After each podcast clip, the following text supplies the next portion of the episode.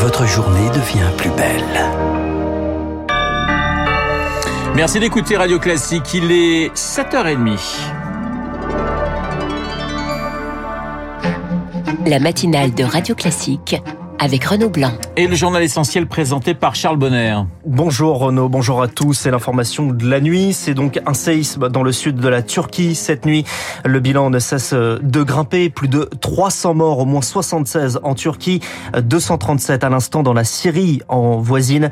Séisme de magnitude 7,8, des centaines de blessés, des bâtiments détruits, des immeubles effondrés. On y revient en longueur dans le journal de 8 heures de Lucille Bréau. L'actualité ce matin, c'est également la colère d'un élu contre la la fermeture d'une maternité, illustration d'un mal français, des services publics qui disparaissent, un système de santé qui s'éloigne.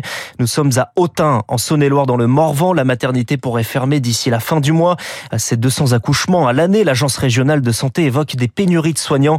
Colère de Rémi Rebrot, député de la circonscription si cette maternité fermait, sur 175 km au milieu, au centre du pays, il n'y aurait plus d'offres de maternité. Et du côté du Morvan, c'est pas toujours bon, il n'y a pas toujours euh, le plafond nécessaire pour faire venir un hélicoptère, des routes qui ne sont pas des autoroutes. Vous avez un certain nombre de femmes qui se retrouveraient à une heure et demie, voire deux heures de route de la première maternité. Moi, j'ai des témoignages tous les jours de femmes paniquées qui disent, mais comment on va faire? Donc, on est sur euh, une mise en danger de la vie d'autrui sur l'ensemble du massif du Morvan. C'est tout à fait inacceptable. Le député Renaissance Rémi Reberot, joint par Anna Huot, et avant d'entamer les débats dans l'hémicycle, le gouvernement modifie sa réforme des retraites. Des annonces pour tenter de ravir le soutien des républicains qui veulent marquer la réforme de leur empreinte, notamment sur les carrières longues. Zoé Pallier, Elisabeth Borne leur a tendu la main hier, mais craint désormais que la droite veuille prendre tout le bras. Dans le projet initial du gouvernement, ceux qui ont commencé à travailler entre 20 et 21 ans étaient exclus du dispositif carrière longue.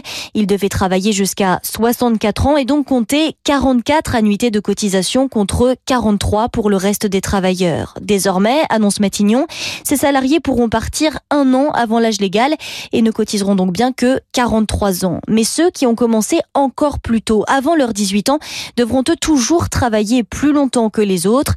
Par exemple, un salarié qui a commencé à 16 ans prendra sa retraite à 60 ans. Un autre qui a commencé à 18 ans travaillera jusqu'à 62 ans.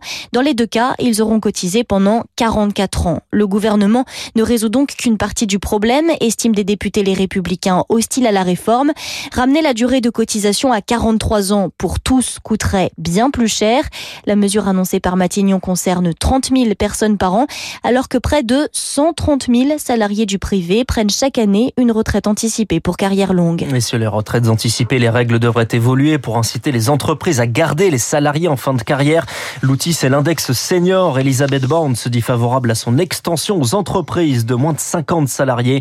Tout ça, ce sera débattu donc à partir de 16h à l'Assemblée nationale avec 20 000 amendements et deux motions de rejet et référendaires soumises au vote. L'opposition qui s'organise également dans la rue. La contestation est menée par les syndicats dont la CFDT, son patron, Laurent Berger, alerte ce matin dans les échos. Il se passe quelque chose dont l'exécutif n'a pas conscience, dit-il, à la veille de la troisième journée de mobilisation nationale avec un trafic très perturbé dans les gares et les aéroports. C'est un projet attendu des parents. L'accès des mineurs aux sites pornographiques va être bloqué.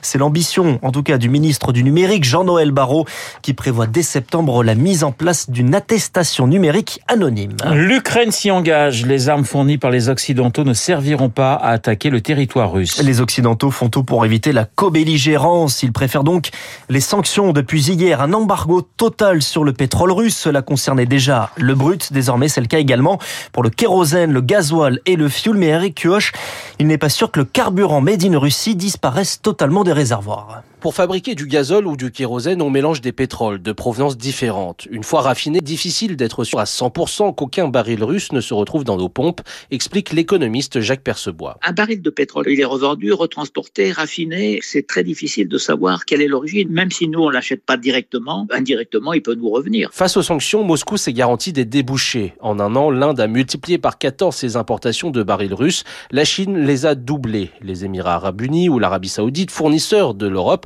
continuent eux aussi d'en acheter. Rien n'empêche ces pays de les réinjecter sur le marché mondial.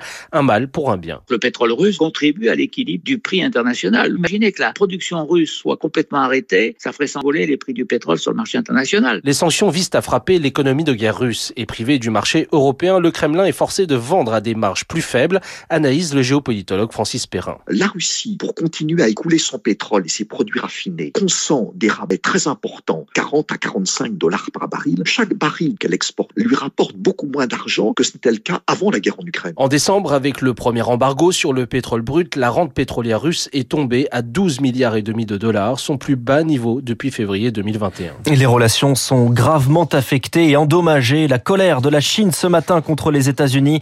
C'est pourtant la Chine qui est accusée d'espionnage après le vol d'un ballon sur le territoire américain, ballon abattu samedi au-dessus de l'Atlantique. Il est 7h35 sur Radio Classique. L'hommage ce matin sur notre antenne, l'hommage de trois présidents à Philippe Tesson décédé mercredi dernier. Il était une grande plume et une grande voix du journalisme et pour lui rendre hommage, trois présidents, l'actuel et ses deux prédécesseurs sont sur Radio Classique. Ce matin, Philippe Tesson par François Hollande.